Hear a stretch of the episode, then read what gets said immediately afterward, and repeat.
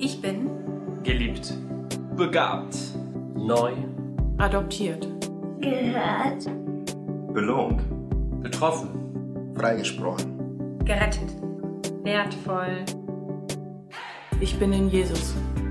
Ich bin Jesus. Ich bin in Jesus.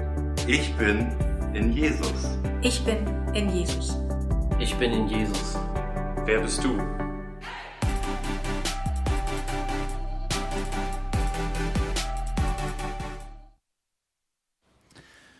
Guten Morgen, schön euch zu sehen, auch wenn das äh, hinter den Masken noch ist. Und ich freue mich auch, dass ihr in der Fahr dabei seid und im Viertel.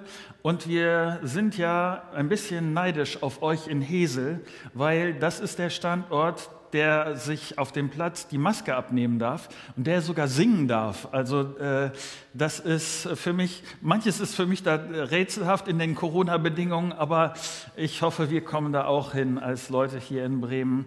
Äh, auf jeden Fall schön, dass ihr da seid und dass wir ähm, diese Zeit zusammen haben. Und André, André und Katrin, euch vielen Dank für die Musik. Das ist äh, etwas, was ich vermissen werde. In dieser Corona-Zeit haben wir gemeinsam äh, das organisiert und aus den unterschiedlichen Standorten. Und jetzt, wo die Standorte wieder aufmachen, äh, sagen wir, geht ihr so wieder ein Stück zurück in euren Standort. Und äh, das ist etwas, was ich tatsächlich vermissen werde, äh, euch zu sehen, wenigstens so häufig. Und das ja, vielen Dank für euren Einsatz hier. Das schätzen wir sehr. Darf ich euch noch mal bitten und ich würde gern mit uns beten und euch bitten dazu aufzustehen.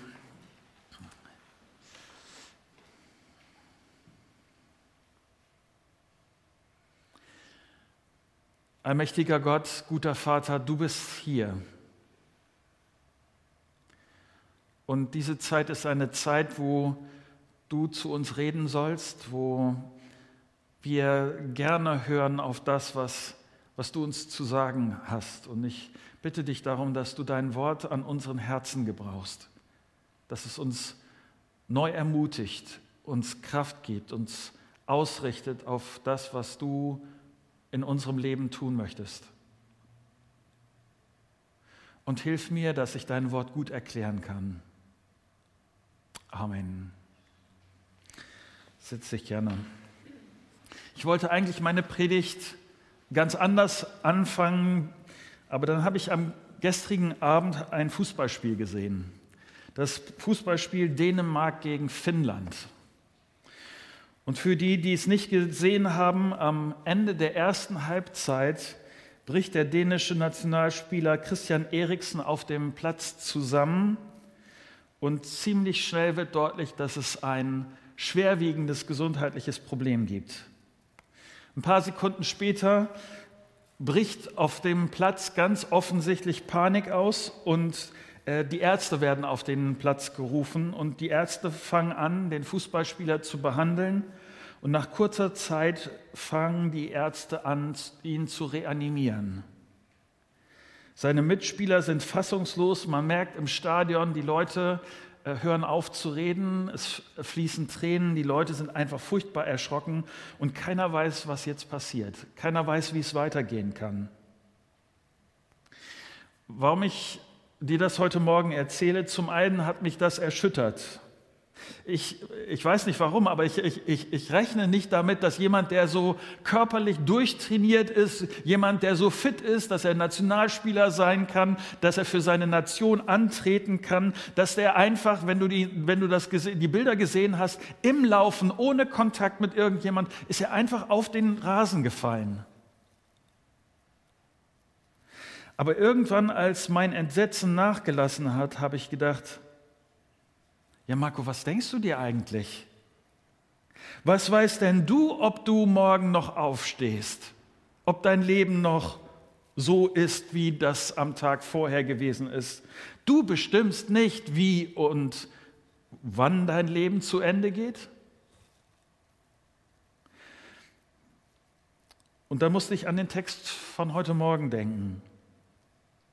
Und ich möchte auf ein Missverständnis aufmerksam machen, bevor wir gemeinsam diesen Text angucken. Man kann diesen Text lesen in der Art und Weise, dass man denkt, Paulus erhebt hier seinen Zeigefinger und sagt, du sollst und du musst und eigentlich, warum nicht und mach das. Kann man machen. Aber ein Ansatz, diesen Text zu lesen und mit der Perspektive daran zu gehen, ist dieser, ein anderer. Ich glaube, dass Paulus mit diesem Text ganz praktische Dinge beschreibt, die mich als Christ auszeichnen sollen. Wenn du den, die Predigt vom letzten Sonntag im Ohr hast, da haben wir schon angefangen darüber nachzudenken. Und Paulus beschreibt darin, wie als Christ das Leben eine Perspektive hat von Veränderung, von, von kontinuierlicher Veränderung. Und ich hoffe, dass das auch deine Perspektive ist. Nämlich es, und ich hoffe, dass das die, die Art und Weise ist, wie du an diese Verse rangehst, dass du eine Chance bekommst, dass es nicht so bleiben muss, wie es ist dass du die Chance bekommst auf eine Bewegung zum Positiven, dass du die Chance bekommst, dass Dinge sich wirklich tief in dir verändern, nicht nur oberflächlich sich was anderes ergibt oder irgendwie so, sondern dass das ist ja das, die Idee, die Paulus hier entwickelt, das alte Leben, dass ich das ausziehe und das neue Leben ich anziehe. Mein Leben ändert sich als Christ Stück für Stück. Und ich hoffe, dass du, dass du das Gute darin sehen kannst. Nicht die Bedrohung, sondern Gott meint es gut mit dir und Gott gibt dir diese Möglichkeit. Und dabei geht es um diese Dinge. Les mit mir im Epheserbrief äh, Kapitel 4 ab Vers 25. Darum legt alle Falschheit ab und haltet euch an die Wahrheit, wenn ihr miteinander redet. Wir sind doch Glieder ein und desselben Leibes. Wenn ihr zornig seid, dann versündigt euch nicht. Legt euren Zorn ab, bevor die Sonne untergeht. Gebt dem Teufel keinen Raum in eurem Leben.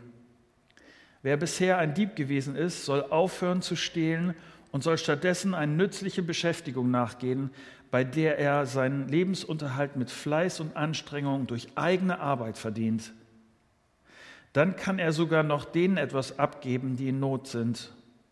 Kein böses Wort darf über eure Lippen kommen. Vielmehr soll das, was ihr sagt, gut, angemessen und hilfreich sein. Dann werden eure Worte denen, an die sie gerichtet sind, gut wohltun. Und tut nichts, was Gottes Heiligen Geist traurig macht. Denn der Heilige Geist ist das Siegel, das Gott euch im Hinblick auf den Tag der Erlösung aufgedrückt hat um damit zu bestätigen, dass ihr sein Eigentum geworden seid. Bitterkeit, Aufbrausen, Zorn, wütendes Geschrei und verleumderisches Reden haben bei euch nichts verloren, genauso wenig wie irgendeine Form von Bosheit. Geht vielmehr freundlich miteinander um, seid mitfühlend und vergebt einander, so wie auch Gott euch durch Christus vergeben hat. Was Paulus hier in diesem äh, Abschnitt tut, er hat einen, einen ganzen Bereich, ich, ich, hätte beinahe gesagt, und das soll nicht negativ klingen, aber äh, ein gewisses Sammelsorium für Veränderungsprozess beschrieben.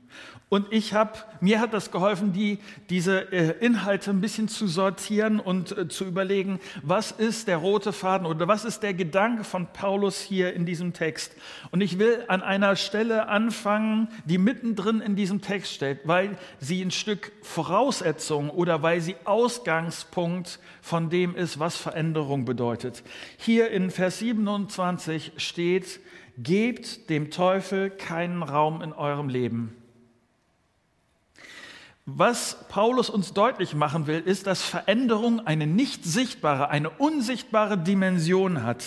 Paulus schreibt hier von dieser ersten, von, der, von einem Teil dieser unsichtbaren Dimension. Der Teufel ist keine Märchengestalt, dass wir uns da richtig verstehen, sondern er ist, der Teufel ist aktiver Teil der Wirklichkeit und hat es darauf an, abgesehen, dass du von Gott wegkommst. Dass das, was Gott Gutes in dein Leben hineinlegen will, dass das nicht zum Zug kommt, dass das verwässert wird, dass du das verdrängst, was auch immer, dass es keine Rolle spielt. Und Paulus sagt deshalb, überleg nochmal, was in deinem Leben Einfluss auf deine Entscheidungen hat, auf das, womit du dich beschäftigst, was du liest, was du hörst, was du denkst. Und Paulus sagt hier, lass es nicht laufen. Gestalte dein Leben. Lass nicht zu, dass es sich einfach so ereignet, dein Leben, sondern nimm Verantwortung und was du denkst und siehst und liest. Überleg, was dich da prägt. Und du kannst der Sünde, dem Teufel, kannst du Raum geben oder, und das steht dann in Vers 30, was die Alternative ist, und tut nichts, was Gottes Heiligen Geist traurig macht.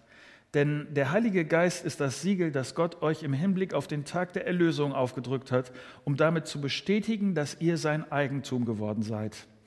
Eben das eine oder eben dieses Gute. Du kannst Gott in deinem Leben so viel, du kannst seinem Geist in deinem Leben so viel Platz geben, dass er zum Zug kommt, dass sich Dinge verändern, so wie Gott sich das gedacht hat.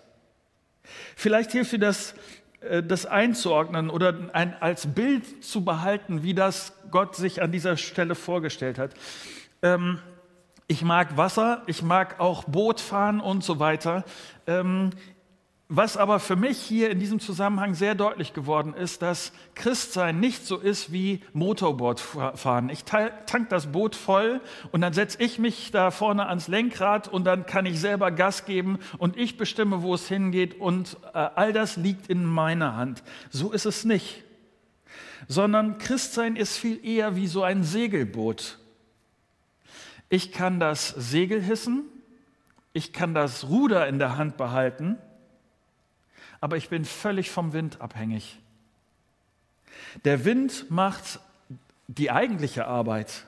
Der Wind, wenn es, wenn es keinen gibt, wenn der Wind nicht bläst, dann bleibt das Boot einfach im Wasser rumliegen. Egal wie ich mich bemühe. Das Einzige, was ich dann tun kann, ist, die Rahmenbedingungen, die Voraussetzungen so zu, zu wählen, dass Gott, und das ist mein, mein äh, Vergleichspunkt hier, durch seinen Geist den Wind schenkt, und er hat das versprochen, dass er das tun wird, äh, das in mein Segel bläst und dann mein Boot vorwärts bringt. Paulus sagt hier, Gottes Geist lebt in dir. Er, ist, er will sein wie dieser Wind in deinem Segel. Paulus sagt hier, dass der Geist Gottes wie eine Bestätigung ist, wie ein Siegel Gottes in deinem Leben, dass du wirklich zu Gott gehörst. Und es geht darum, dass dieser Geist in deinem Leben wirklich wirkt, dass er Dinge verändert, dass er Dinge in Bewegung bringt. Nämlich das, das ist etwas, was nur er tun kann. Meine Aufgabe ist, das Segel zu hissen, ihn wirken zu lassen in meinem Leben. Oder wie Paulus das hier beschreibt, den Heiligen Geist nicht zu betrüben. Wie das passiert, was das bedeutet?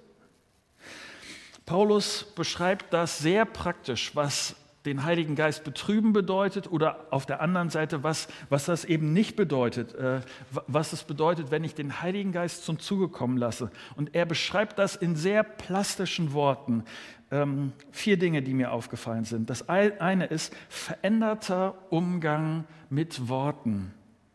Hier in Vers 5, 25 steht, darum legt alle Falschheit ab und verhaltet euch und haltet euch an die Wahrheit, wenn ihr miteinander redet. Wir sind doch Glieder ein und desselben Leibes. Ich weiß nicht, wie du das erlebst und ich glaube, dass du das nicht viel anders erlebst als ich auch dass ich es so sehr genieße, wenn ich weiß, ich bin bei jemandem sicher, auch was Worte betrifft. Wenn ich mich darauf verlassen kann, dass was derjenige zugesagt hat, dass er das auch hält. Vielleicht kennst du das, dass, dass man bei manchen Leuten den Eindruck hat, die wählen ihre Worte so, die wollen, die wollen mich irgendwie manipulieren. Die haben ihre eigene Agenda. Die wollen irgendwie, dass ich das mache, was sie wollen. Falschheit, Berechnung.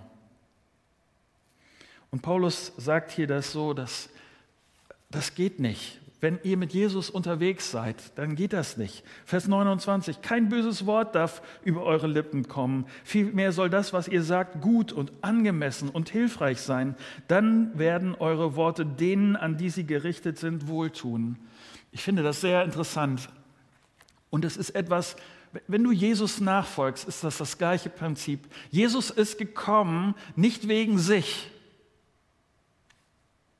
sondern wegen mir und wegen dir.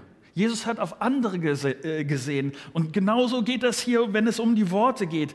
Es geht bei, der, bei den Worten geht es um die Frage, tut das dem anderen gut? Hilft es dem anderen? Ist es etwas, was ihn voranbringt? Und es ist etwas, was ich weiß, das gehört zu meiner alten äh, Natur, dass ich eigentlich bei dem, ich will meine Gerechtigkeit. Ich will, dass, mir, dass es mir gut geht und das äußere ich auch und dann benutze ich meine Worte so, dass das auch irgendwie hinkommt. Aber hier, das ist Gottes Perspektive. Paulus behauptet, mit Worten richtig umgehen, das ist ein Teil dessen von Altes zurücklassen und Neues anfangen. Immer wieder erlebe ich Leute und ich hoffe, ich hoffe, dass das etwas ist, was, was uns mehr und mehr verlässt. Dass Leute einfach sagen, ich bin halt so. Und was, was ist das für ein furchtbarer Ansatz? Paulus sagt hier, nee, du hast die Chance, dein altes Leben abzulegen und du kannst ein neues Leben anziehen. Du bist mich nicht mehr so, weil Jesus in dir Neues angefangen hat. Setz dein Segel neu. Das zweite, veränderter Umgang mit Emotionen. Und Paulus redet hier über Selbstbeherrschung. Vers 26, wenn ihr zornig seid, dann versündigt euch nicht. Was für eine Herausforderung, oder? Also dieser Vers sagt, es gibt, ja, es gibt berechtigten Zorn schon eine Zeit lang her. Ich, ich stehe hier in der Stadt in einem äh, Stau und es geht ganz schlecht vorwärts. Hinter mir äh, fährt ein LKW und er passt nicht auf und er fährt mir drauf. Und es gibt eine dicke, fette Beule äh, und der, hinter mir der Fahrer steigt aus und sagt, ja, tut mir leid, ich habe nicht aufgepasst, ähm, das ist mein Problem. Ähm, kurze Zeit später kommt sein Chef und die reden miteinander.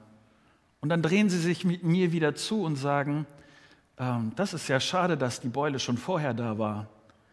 Äh, das ist nicht unser Problem und äh, das ist, äh, ja, kannst du dir vorstellen, was in mir abgegangen ist in dem Moment?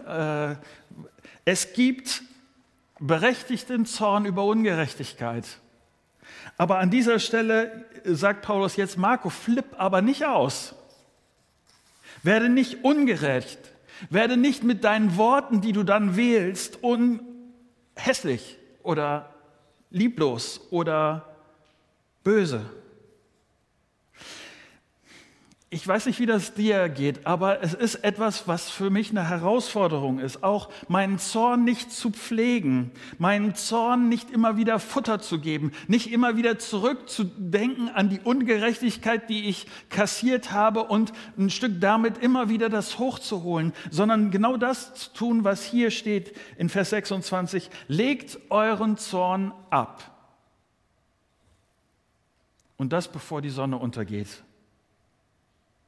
dass wir uns vorstellen können, was das bedeutet für die damalige Zeit bedeutet. Damals, wenn die Sonne untergeht, zur Zeit des Neuen Testaments war die Arbeit zu Ende, weil man sah nichts. Es gab keine Lampe, irgendwas.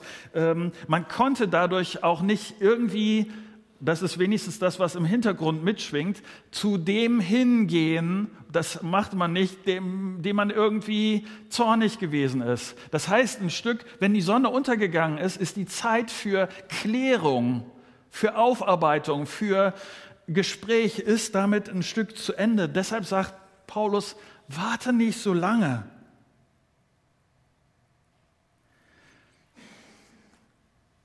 Ich weiß nicht, wie das dir geht, wenn ich so rede, ob du an irgendwas denkst, wie der Zorn eine Beziehung kaputt gemacht hat, wie du schon länger auf jemanden zornig bist. Ich hoffe, das sind ganz praktische Ansagen. Und Paulus äh, erwartet nicht, dass wir sie im übertragenen Sinn damit umgehen, irgendwie metaphorisch oder so, sondern er, er sagt hier ganz praktische Ansagen, wo er sagt, mach das einfach.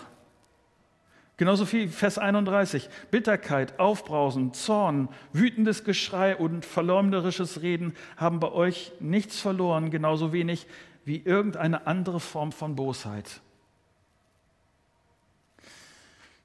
Darf ich das so sagen? Ich glaube, Paulus schreibt das zu Recht an christliche Gemeinden.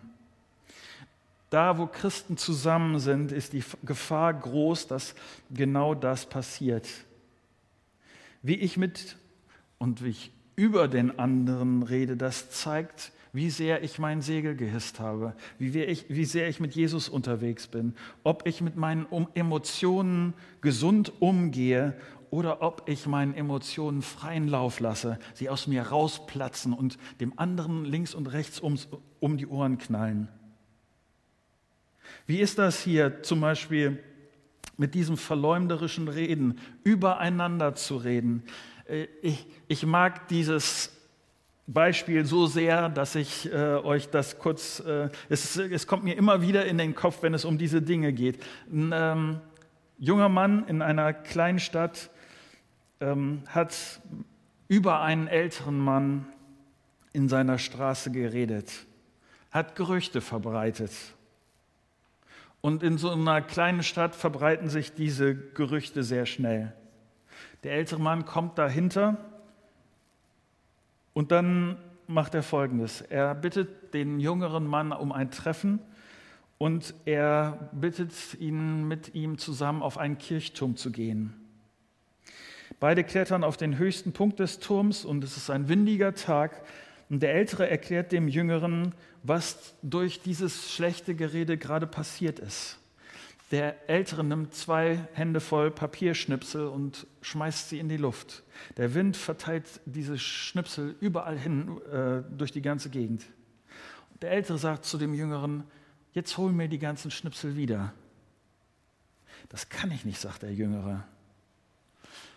Und der Ältere sagt zu dem Jüngeren, genau das ist das, was du getan hast. Du kannst nie wieder zurückholen, das, was du da angerichtet hast, wie du über mich geredet hast, wie du verleumdet hast.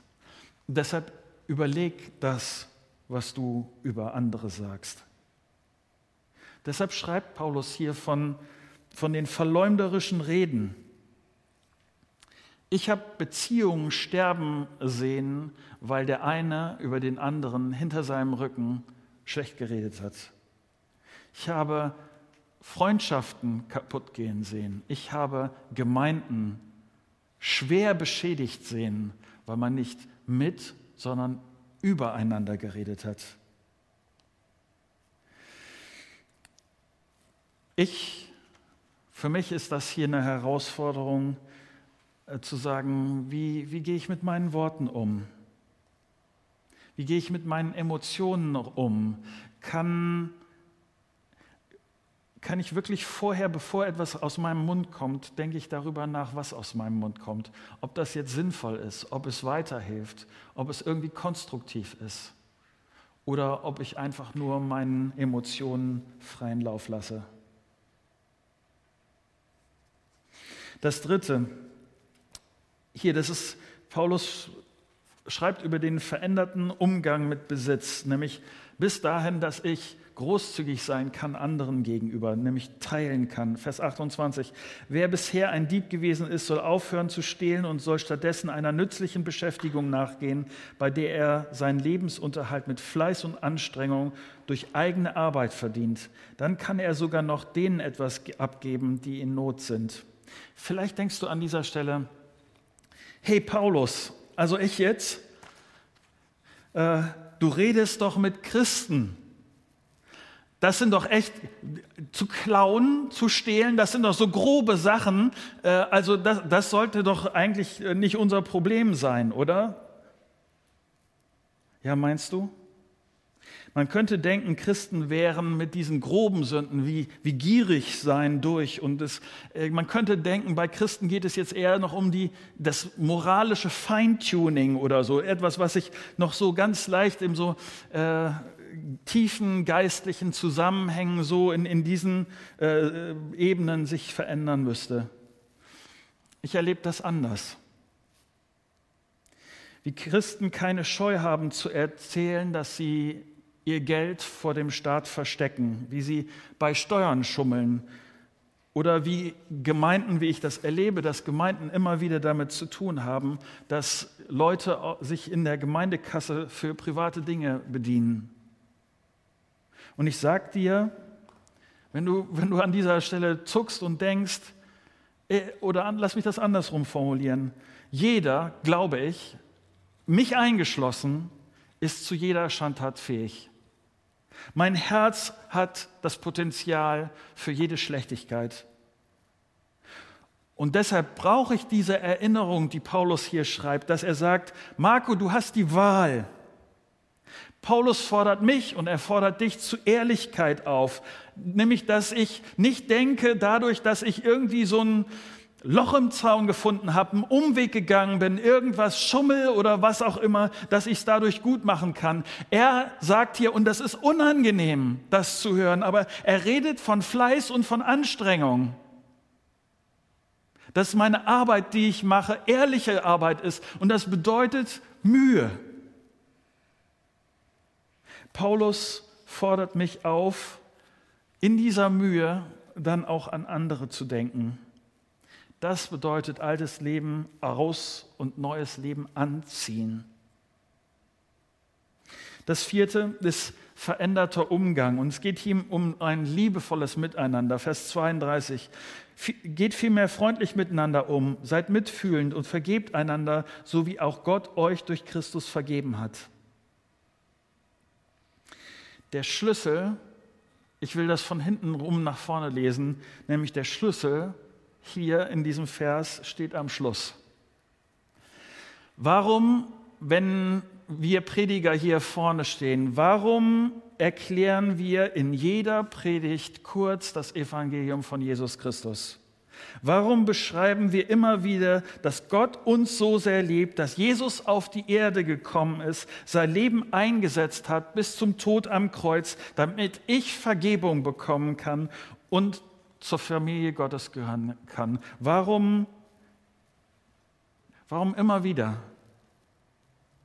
Das gilt für dich und mich und für alle Menschen auf diesem Globus. Und meine Überzeugung ist, wenn ich das richtig verstanden habe, wenn ich verstanden habe, dass wir alle auf diese Vergebung angewiesen sind, dass wir alle diese Gnade Gottes äh, benötigen, dass zwischen uns kein Unterschied sind, ist aber, dass wir beschenkte, reich beschenkte äh, Kinder Gottes sein können, dann ist das ein anderer Ansatzpunkt, mit meinem Nächsten in der Perspektive mit dem anderen umzugehen, weil ich weiß, ich, ich habe überhaupt keinen Grund, auf den herabzusehen. Ich habe keinen Grund, mich besser zu fühlen als er. Ich habe keinen Grund, Verstehst du?